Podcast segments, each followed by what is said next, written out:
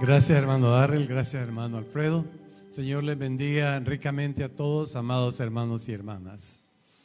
Oremos. Padre Celestial, bendice la meditación de tu santa palabra en nuestros corazones. En el nombre de Cristo Jesús te lo rogamos. Amén. Esta mañana, amados hermanos y hermanas, continuando la meditación sobre el texto lema de este mes, el justo por la fe vivirá. Vamos a meditar brevemente en ese pasaje hermoso que escribió el apóstol Pablo y que acabamos de leer en Romanos capítulo 1 y versículo 17. Adicional a ese pasaje quisiera que leyéramos también siempre en el libro de números, en el capítulo 21. Vamos a leer del 4 al 9. Números 21 del 4 al 9.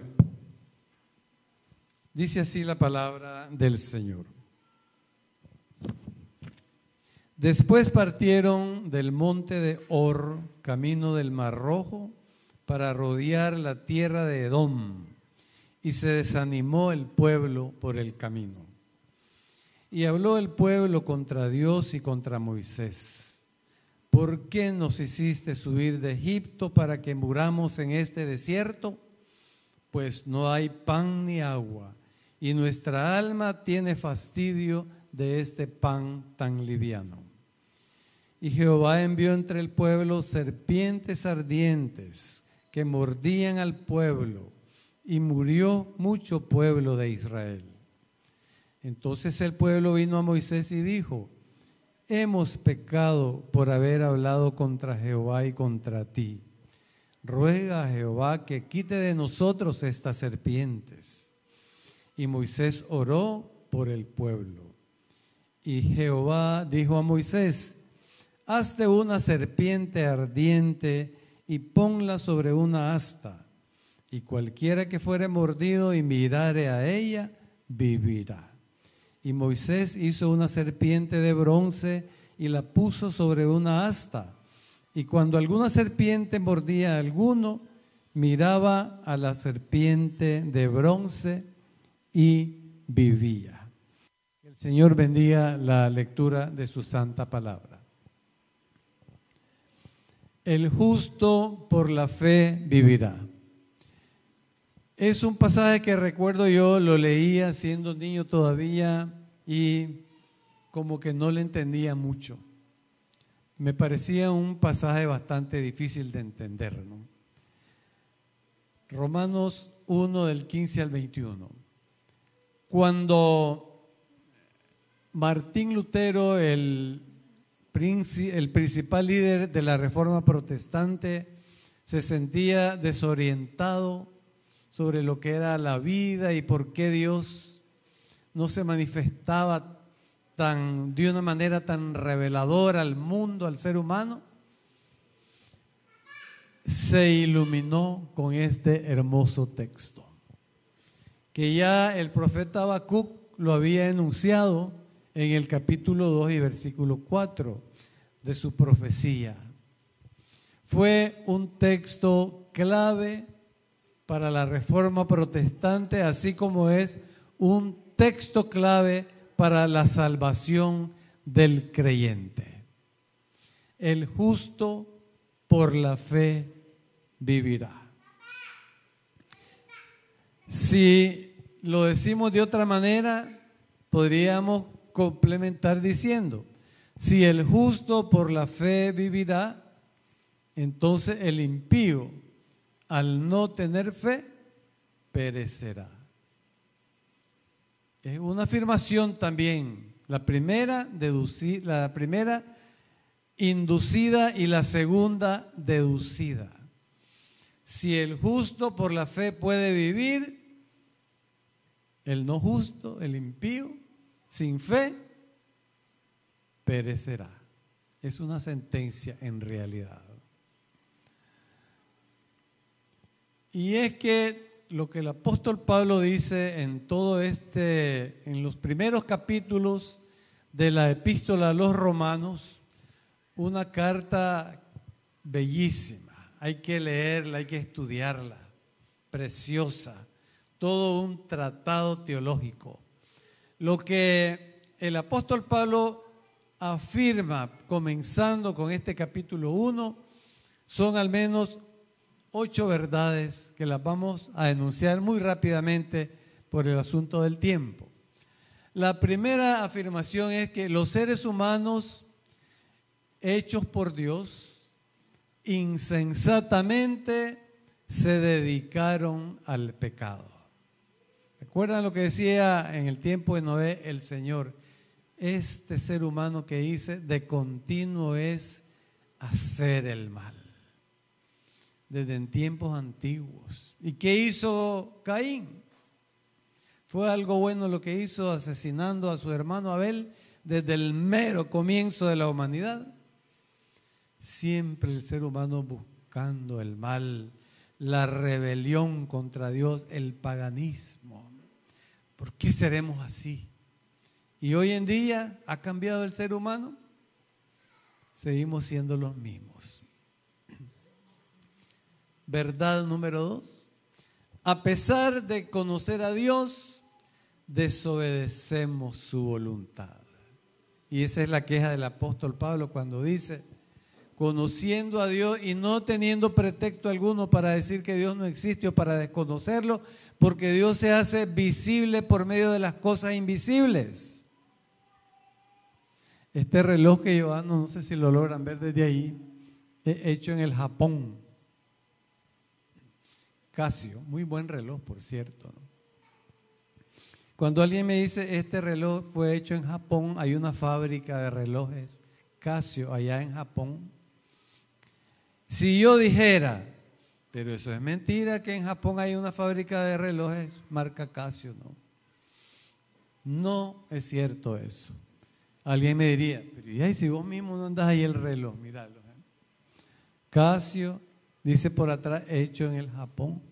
Y yo creo que hay una fábrica de relojes Casio en Japón. ¿Por qué?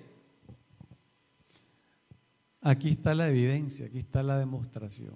Aunque nunca he ido a esa fábrica, nunca la he visto, pero yo sé que existe. ¿Por qué?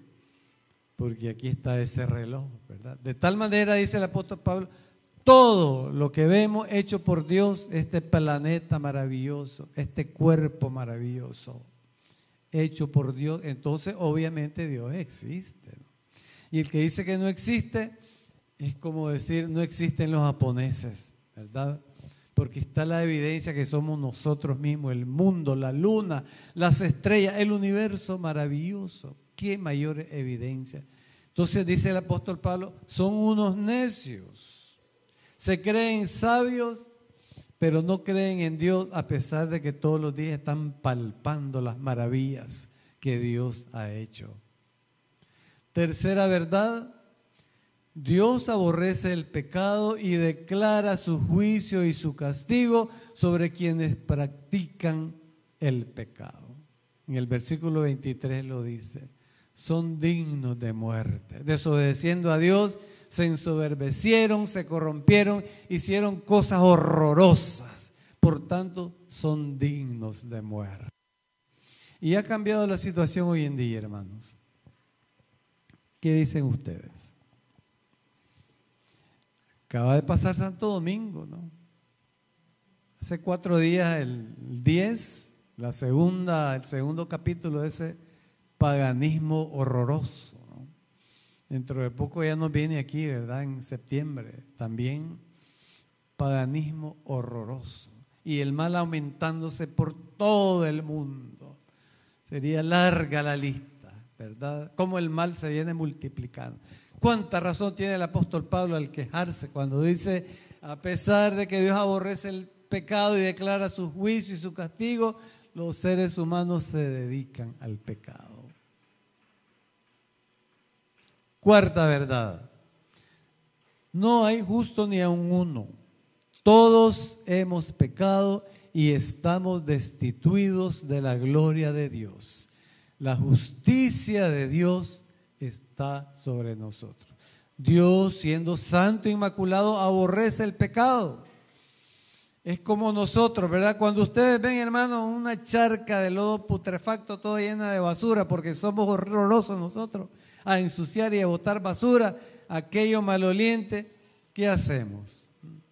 ¿Nos metemos ahí los zapatos? No, nos apartamos lo más largo que podamos, ¿verdad? De la podredumbre. Así somos porque Dios así es también. A Dios no le gusta el pecado, es podredumbre para Él el pecado. ¿no?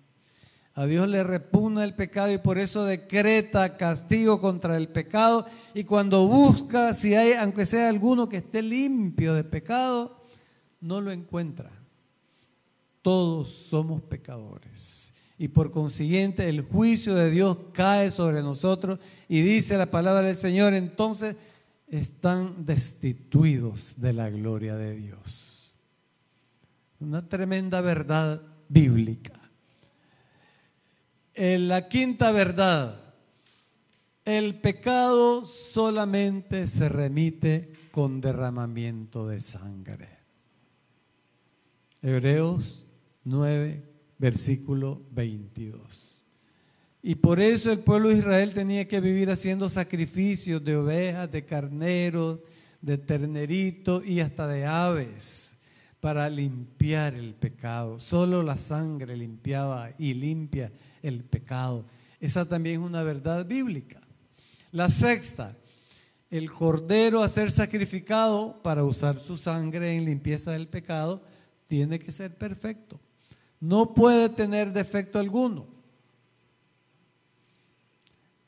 Entonces Dios busca la perfección en el ser humano y no la encuentra. Ninguno de nosotros ha sido, ni es, ni será perfecto. No hay quien pueda librarnos del pecado, hermanos y hermanas. Ni San Francisco de Asís, ni el Papa, ni Santa María, que es la Madre mismísima de Jesucristo. Tampoco ella puede. Y no lo digo yo, lo dice la Biblia. ¿no? se ha hallado nadie digno de presentarse como sacrificio delante de Dios. Apocalipsis 5:4. ¿Quién puede limpiarnos del pecado? Nadie. Y como dice Chespirito, entonces, hermanos y hermanos, ¿y ahora quién podrá defendernos? Qué verdad tan terrible, tan oprobiosa, tan desanimadora, tan espeluznante. Somos pecadores, el juicio de Dios está contra nosotros y no hay quien pueda salvarnos. No se encuentra en ninguna parte. Nadie que sea capaz de librarnos del pecado y de la condenación y de la muerte que el pecado implica. Y alguien puede decir, pero es para los que pecan, yo no peco. Yo soy tuani. Yo soy limpio, puro y perfecto. Nadie me puede señalar de pecado. Está mintiendo y la mentira en sí ya es un pecado. Por consiguiente, todos hemos pecado y estamos destituidos de la gloria de Dios. Qué terrible verdad. Qué terrible verdad. Sin embargo, Dios en su inmenso amor para con nosotros decidió enviar al Cordero Perfecto, su Hijo Jesucristo, para entregar su sangre preciosa en remisión de los pecados de la humanidad. Ahí está la verdad gloriosa. El rayo de luz que viene a disipar esas tinieblas horrorosas de perdición, de condenación, de desesperanza vino Cristo Jesús, nacido de una virgen, y en aquel pueblecito humilde de Belén de Judea vino a nacer humilde la luz del mundo, como lo llama el apóstol Juan y como él mismo se autocalifica, yo soy la luz del mundo, el que me recibe tendrá la iluminación de la vida. Gloria al nombre del Señor, hermanos, porque tenemos este remedio, tenemos esta esperanza. El Señor no nos dejó solos, tristes, abandonados, perdidos y condenados, sino que envió el Cordero perfecto para que con su sangre preciosa nosotros podamos ser limpios del pecado y de esa manera ser libres de la muerte y de la condenación eterna. Que el nombre del Señor sea glorificado. Amén. Entonces viene una disyuntiva, ¿no? O creemos o no creemos. O creemos que Cristo Jesús es el Cordero de Dios que quita el pecado del mundo, o no lo creemos. Y en esa disyuntiva está la humanidad desde los primeros tiempos. Creer o no creer. Es una cuestión de fe. Fe es creer. Juan 3:16, para que todo aquel que en Él cree, o sea, en Jesucristo, en el Cordero de Dios, no se pierda, sino que tenga vida eterna. Ahí está la disyuntiva, creer o no creer. Romanos 1.17, el justo por la fe vivirá. Y este es el rayo de luz que me iluminó a mí para entender esa frase, ¿verdad? Un poco difícil para mí de entender. El justo por la fe vivirá. Porque la fe es creer. Y si yo creo, automáticamente tengo esa vida. Para que en Él cree no se pierda, sino que tenga vida eterna. Ay, mamita, ahora sí ya lo entendí. Creo que tenía como 11 o 12 años por ahí yo todavía. Ahora sí ya lo entendí. Quiere decir que si creo que Cristo Jesús murió por mí y que su sangre preciosa me limpia del pecado, tengo vida a través de creer, o sea, a través de fe, la fe en Él. Y estaba limpio, estaba claro como el ojo del piche, dicen los chavalos, ¿verdad? El justo por creer en Cristo es que vivirá. Y ese rayo de luz sigue iluminando a millones de personas en el mundo entero. Entre ellas, el gran Martín Lutero, uno de los líderes de la reforma protestante. Él se sentía tan desorientado más que yo, ¿verdad? se sentía tan desorientado que no hallaba para dónde agarrar, ¿no? Leamos su biografía, los que la hemos leído, ¿verdad? Y entonces descubrió que para ser salvos Dios exige la impecabilidad perfecta y ninguno de nosotros la podía alcanzar. Y que si pecamos debemos sufrir la justicia de Dios porque Dios es justo, puro, santo, inmaculado y no tolera el pecado y la podredumbre del pecado. La paga del pecado es muerte eterna, la sentencia, Romanos 6:23. Entonces Martín Lutero, y ahora para dónde agarro, ¿no? Pensó que las penitencias podían ayudarle a limpiar su pecado. Se dedicó a sacrificios del cuerpo y todo tipo de penitencias. Cuenta la historia que una noche salió sin ropa a dormir afuera como penitencia para castigar su cuerpo. Allí en Alemania hace un frío horrible, ¿no? Yo que he podido estar ahí por gracia de Dios, ¿verdad? Si alguien ha estado ahí, la temperatura baja a veces a los 4 grados y hasta los 0 grados, ¿no? Cae nieve por ahí. Martín Lutero toda la noche sin ninguna protección de cobija o de suéter, martirizando su cuerpo, porque él pensaba que con esas penitencias Dios iba a tener misericordia de él y lo iba a limpiar del pecado. Pero se dio cuenta de que tampoco. Sentía siempre aquella sed, aquella insatisfacción, aquella incertidumbre de que si en realidad él, era limpio y si podía ser salvo. En ese tiempo la Iglesia Católica andaba vendiendo lo que se llama la indulgencia. Era un documento que si usted pagaba sus buenos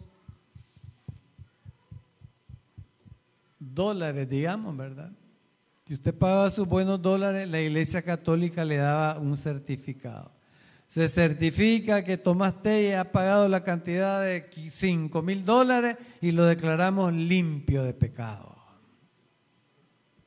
Qué frescura, ¿verdad? Comprar con dinero la salvación.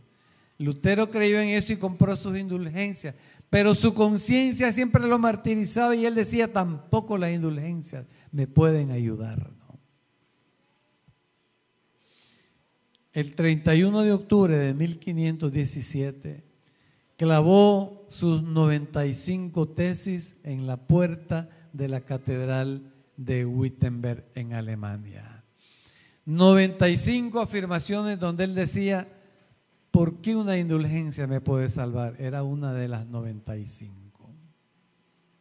¿Por qué el dinero puede salvarme? Y entonces los pobres, ¿cómo se van a salvar los pobres? Una de las 95 tesis, demostrando su incapacidad, demostrando su ignorancia, demostrando su insatisfacción, demostrando su ansiedad. ¿Cómo me libro yo del pecado y cómo puedo saber que en realidad estoy limpio y que ya no voy a condenación? sino que tengo la vida eterna. Esas dudas de Martín Lutero que lo atormentaban cada día.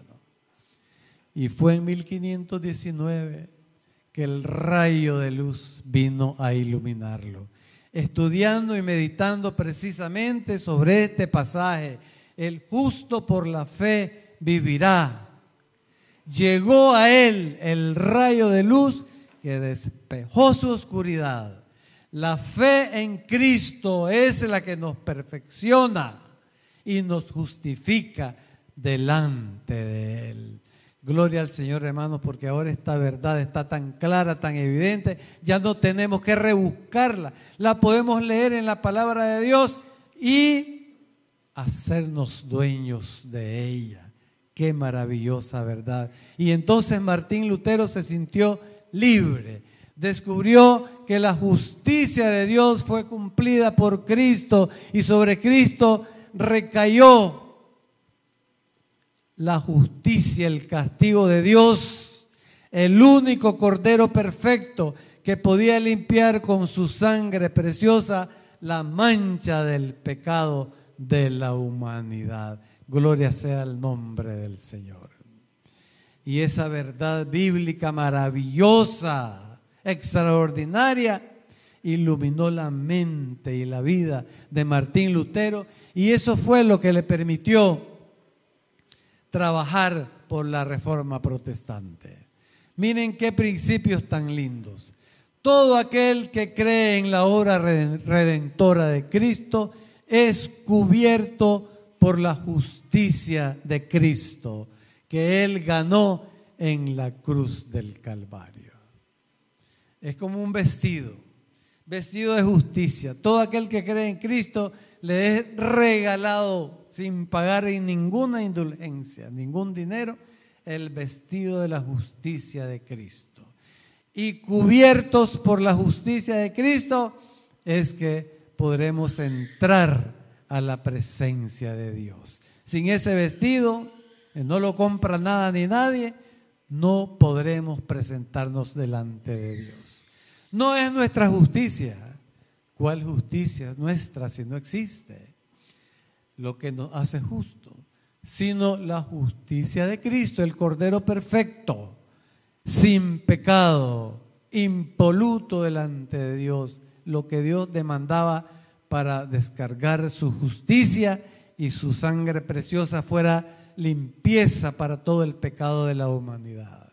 Juan 1.11 a todos los que creen en su nombre, les dio potestad, o sea, derecho, poder de ser hechos hijos de Dios.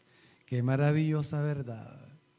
Lutero, hasta que bailaba en un pie, como decimos, cuando descubrió esa verdad, se sintió liberado, se sintió limpio, se sintió por fin satisfecho porque descubría la única manera de ser limpio de la culpa.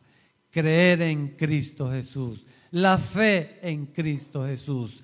Por eso terminó de entender ese precioso texto, el justo por la fe vivirá, ya no morirá. Por la fe en Cristo Jesús vivirá. Se convirtió al Señor, depositó en Él su fe, sintió la libertad y el gozo de Dios y estuvo entonces listo para iniciar ese trabajo maravilloso, inspirado por Dios, de la reforma protestante. Dentro de poco vamos a celebrar ya el 505 aniversario de la reforma protestante. Ese maravilloso, maravillosa tarea que Dios le encomendó, entre otros, a Martín Lutero. para que entendamos mejor esta historia, porque veo que hay algunos niños aquí, ¿no? Yo pensé que iba a haber más niños, de hecho, ¿verdad? Pero son poquitos los que están, ¿no? La historia de la serpiente en el desierto que acabamos de leer. Moisés hizo una serpiente de bronce y la puso en una asta en medio del desierto donde el pueblo, donde el pueblo iba peregrinando, saliendo de la esclavitud de Egipto hacia la tierra prometida. Pero el pueblo empezó a criticar a Dios. Qué raro, ¿verdad? Que un ser humano critique. Ni Dios escapa de nuestras críticas. ¡Qué barbaridad! Nos sacaron de Egipto y había bastante comida. Aquí no hay nada para comer. ¡Qué barbaridad! Allá en Egipto vivíamos tranquilos, aunque éramos esclavos. Aquí Qué horrible es vivir en el desierto. Qué barbaridad, no hay agua, no hay comida. Qué barbaridad este Moisés. ¿Por qué nos sacaste de Egipto? En vez de apreciar la libertad que Dios les había dado, 400 años esclavos en Egipto, no apreciaban el tesoro de la libertad y que iban hacia una tierra que fluye leche y miel. Criticaron a Dios. Y el Señor se enojó con ellos. El Señor se enojó con ellos y entonces les mandó una plaga de serpientes que picaban a los niños, picaban a los adultos, picaban a los jóvenes. Nadie se capeaba y mucha gente estaba muriendo por la picadura venenosa de las serpientes. A causa del pecado de blasfemar contra Dios. Siempre el ser humano pecando y rebelándose contra Dios. ¿Cuándo vamos a cambiar?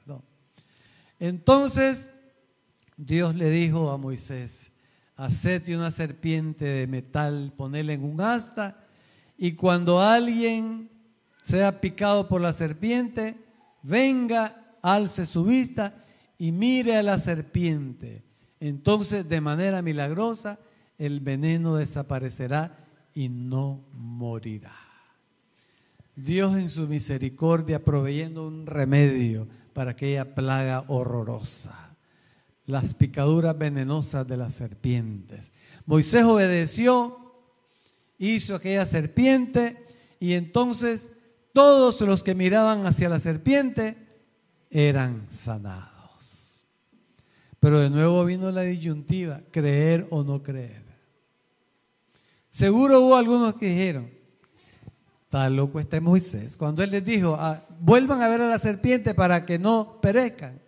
Seguro que muchos dijeron, está loco este viejito, ya está chochando, ¿verdad? Que por volver a ver a una serpiente de metal no nos va a hacer daño el veneno de la serpiente. Este hombre está loco. No creyeron. Seguro que muchos murieron por no creer, porque no creer, la falta de fe, el impío a la muerte. Pero aquellos que creyeron, llegaron, alzaron la vista y miraron a la serpiente y cumpliéndose la palabra de Dios que nunca falla y siempre se cumple, desaparecía por arte de magia aquel veneno de su cuerpo y podían sentirse sanos, llenos de vida nuevamente. La misericordia de Dios descendiendo sobre aquel pueblo impío y rebelde. Creer les llevaba a la vida, a la salvación, pero no creer, el rechazo, les llevaba a la muerte y a la condenación. Así fácilmente podemos entender esta gran verdad. De la misma manera, dice el apóstol Pablo en este precioso pasaje de Romanos 1, el que mira a Cristo Jesús, de la manera que se miraba la serpiente y éramos salvos de la muerte del veneno, mirar a Cristo Jesús es librarse del veneno del pecado, de la muerte y de la condenación eterna. Y dice en Juan 3:14, así como Moisés se levantó la serpiente en el desierto, así es necesario que Jesucristo, el Hijo de Dios, sea levantado para que todo aquel que en Él cree no se pierda, sino que tenga vida eterna. ¿Creemos esto? ¿O pensamos que Pablo es un viejito loco? Muchos creen que Pablo es un viejito loco, ¿verdad? Y tal vez no lo digan con sus labios, pero con su vida alborotada, desordenada, indiferente a Dios, de paganismo, de idolatría, de corrupción, están diciendo Dios está loco, no, creo lo que Él dice y prefiero seguir en mi corrupción y en mi pecado. Y aunque no lo diga, tendría que decir también, y voy rumbo a la muerte eterna. Creemos en la obra redentora de Cristo Jesús eso es la fe que justifica y que salva. Solamente mirando a Cristo podemos tener vida abundante y salvación eterna. Esa es la verdad bíblica que se ha predicado desde tiempos antiguos porque Jesucristo vino al mundo para ser el Cordero de Dios que quita nuestro pecado, que nos emblanquece y nos presenta limpios, puros y limpios delante de la magnífica presencia de Dios. Gloria sea el nombre del Señor. Entonces ahora podemos entender mejor el texto, ¿verdad? Yo ya lo entiendo mejor. Texto clave de la salvación, texto clave de la reforma protestante del siglo XVI, el justo por la fe en la obra redentora de Cristo Jesús, viviremos. Todos los que creemos hemos pasado de muerte a vida, porque Cristo es el único, no hay otro remedio contra el pecado y la condenación eterna. Eso quiere decir el justo por la fe vivirá. Está la disyuntiva delante de nosotros. ¿Creemos o no creemos? El que crea que Cristo es el Salvador del mundo, tendrá vida y salvación.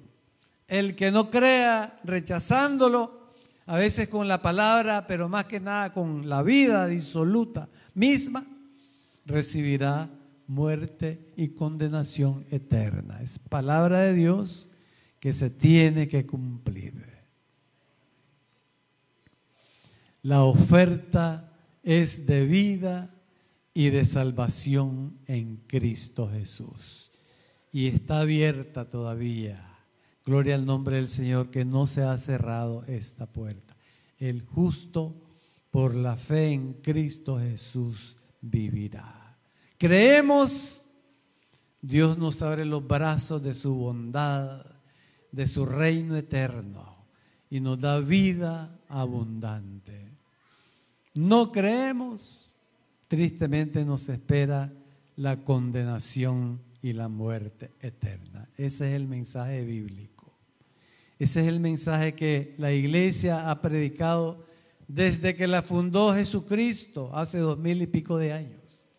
Ese es el mensaje que la iglesia bautista Filadelfia ha predicado y sigue predicando desde que fue fundada en el año 1980, a ver, 1978. 77. Está bueno que me corrijan. Desde que fue fundada en diciembre de 1977 hasta la fecha y hasta que sea la voluntad del Señor, nuestro mensaje será este, el justo por la fe en Cristo Jesús vivirá. Si crees en esta verdad, serás salvo. Si no la crees, tristemente tienes la muerte eterna delante de ti. Bueno, yo estoy seguro que la gran mayoría de nosotros ya cree en esta verdad. El justo por la fe en Cristo vivirá. Pero puede que haya alguien que todavía no se ha decidido por Cristo Jesús. El domingo pasado tuvimos un hermoso culto de bautismo. Tres nuevos creyentes aceptaron al Señor Jesús y obedecieron su mandato de ser bautizados.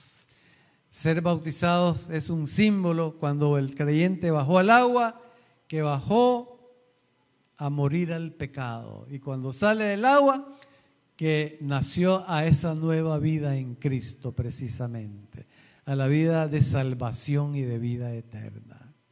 Si hay alguien en esta mañana, seguimos dando esa oportunidad. Algún joven, alguna señorita que todavía no le ha dicho al Señor Jesús, Señor Jesús, yo quiero que me cubras con tu túnica de justicia, que es la única que me puede salvar porque tú pagaste el precio de mi pecado y con tu sangre preciosa me has limpiado. Y ahora yo entro vestido con la túnica que tú me das, la túnica de tu limpieza, la túnica de tu verdad, la túnica de tu justicia, que es la única que Dios va a aceptar. No hay dinero que valga, no hay penitencias que valgan, no hay santos domingos que valgan, no hay santas Marías que valgan. No hay nada que valga excepto la túnica del sacrificio de Cristo Jesús, la túnica de su justicia, la túnica de su sangre preciosa, limpiándonos para que podamos vivir por esa fe en Él, en el reino celestial. Si hay algún niño de 12 años o en adelante que ya entiende lo que es el bien y el mal, si hay algún joven que esté un poco retrasado en su decisión hermosa de entregarse a Cristo Jesús, creer en Él y en su obra redentora, si hay algún adulto que esté un poco retrasado y todavía no ha entregado su vida a Cristo Jesús, le invitamos a que en este momento lo haga. No espere más. El Señor Jesús está con sus brazos abiertos, esperando darnos la bienvenida, limpiarnos y purificarnos para que vayamos a vivir con Él una vida eterna de felicidad. Si hay algún joven, alguna señorita, algún hermano, algún niño que quiera decir, yo creo en Cristo.